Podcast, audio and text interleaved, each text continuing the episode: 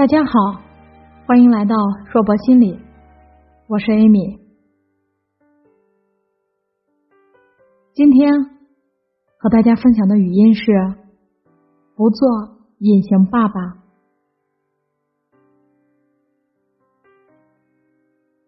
前段时间，胡建彪在《奇葩说》里有句很经典的话：“一个人孤独终老可怕吗？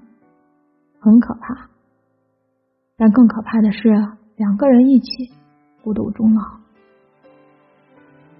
而最近，随着何洁和贺子铭离婚案的开庭，让丧偶式婚姻再次进入了人们的视线，成为了人们控诉的对象。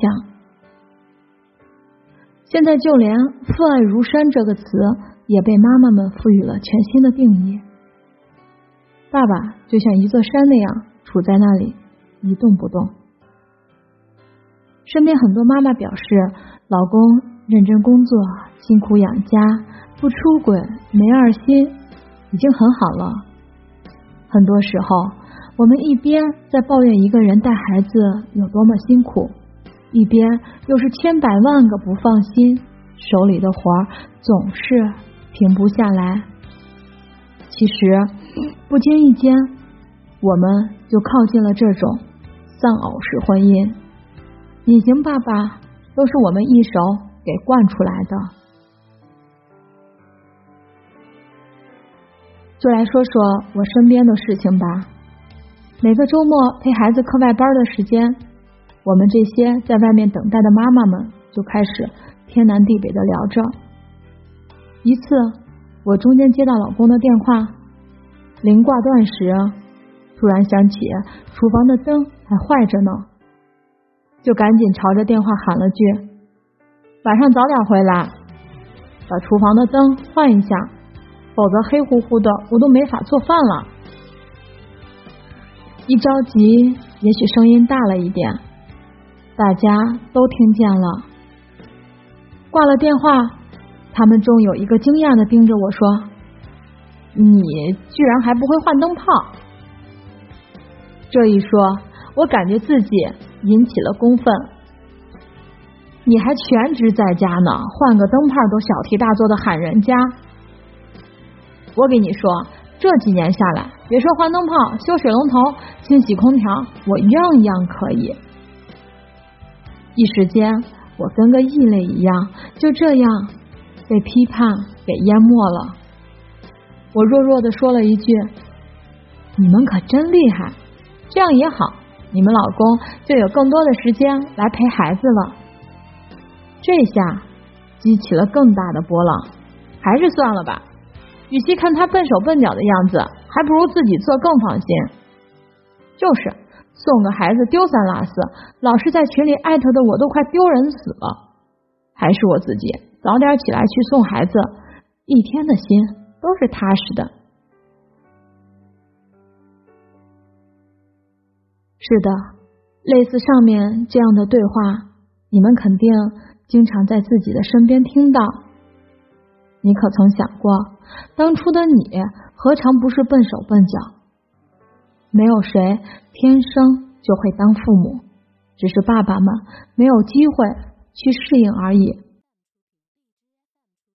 爸爸不只是赚钱养家的经济支柱，不只是我们和孩子外出游玩时的司机和玩伴，更是这段抚养关系中不可或缺的重要角色。忙不是借口，爱。是动力，妈妈们别舍不得。难道一起做家务不也是很美妙的时光吗？让爸爸们多参与到家庭互动中来，这样会一点一滴的影响到孩子的未来。有一个很出名的视频，父亲去探望已婚的女儿，女儿买菜。做饭、照看小孩，一个人像一个陀螺，不停的转啊转，而女婿就在旁边悠闲的看着电视。父亲看到后百感交集：“亲爱的女儿，我为你感到自豪，但也很对不起你。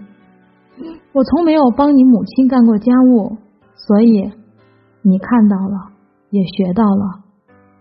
你的丈夫肯定也是从他的父母那里学来的。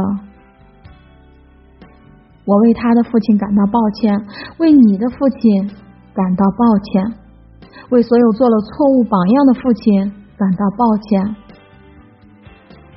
但一切还不算太迟，我会努力的去帮你母亲做家务。也许还做的不好，但起码能洗洗衣服。我错了这么多年，是时候做回正确的事了。整个视频两分钟，但是镜头传递出来的因果关系非常接地气和有共鸣。可能很多爸爸认为自己做不做家务无所谓，只要在事业上努力打拼，做一个成功人士，就会给孩子传递正能量，让他们变成刻苦上进、勇于拼搏的人，人生就会过得幸福。可是这样的模式会让女儿理所应当的认为家务都是女人干的，也会让儿子学会翘着二郎腿去劳累别人家的女儿。这就是丧偶式婚姻带给家庭的恶性轮回了。不知这段小视频有没有触动到你？不管你已经是爸爸，还是不久以后就要做爸爸了，请一定认真对待这个角色，不做隐形爸爸，因为生活可以更美好。